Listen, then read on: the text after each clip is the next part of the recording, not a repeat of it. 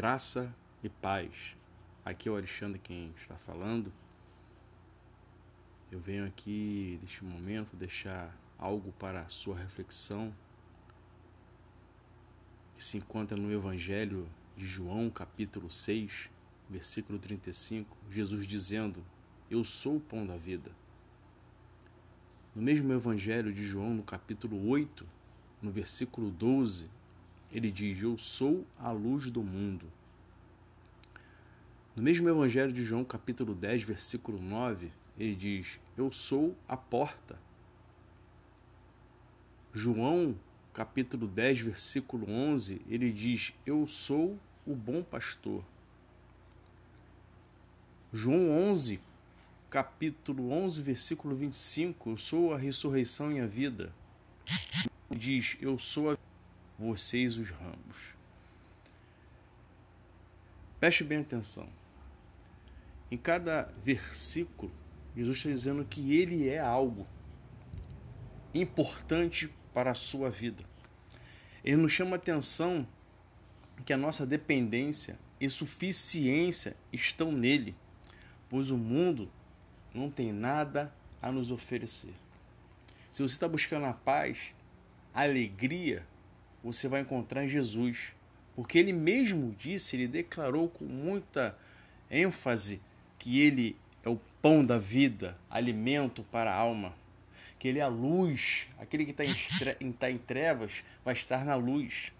Que ele é a porta, que ele é o bom pastor, que ele é a ressurreição e a vida, que ele é o caminho, a verdade, e ele nós temos que estar ligados da sua misericórdia e da sua infinita graça.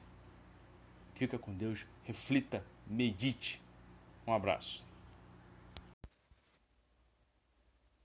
Bom dia. Aqui, agora pela manhã, eu quero deixar uma palavra para sua reflexão e meditação. Vou ler alguns versículos rapidamente aqui. Eu quero ler Gênesis, capítulo 2,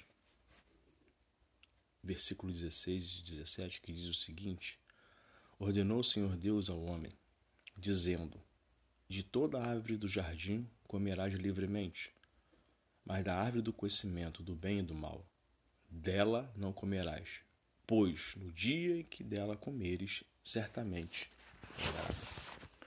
Agora vamos em Deuteronômio, capítulo 30 versículo 15, 16, 17, 18 e 19, que diz o seguinte: versículo 15: Vê, hoje te proponho a vida e o bem, a morte e o mal. Pois hoje te ordeno que ames o Senhor, o teu Deus, andes nos seus caminhos e guardes os seus mandamentos, estatutos e leis. Então viverás e te multiplicarás e o Senhor teu Deus te abençoará na terra que passas a possuir.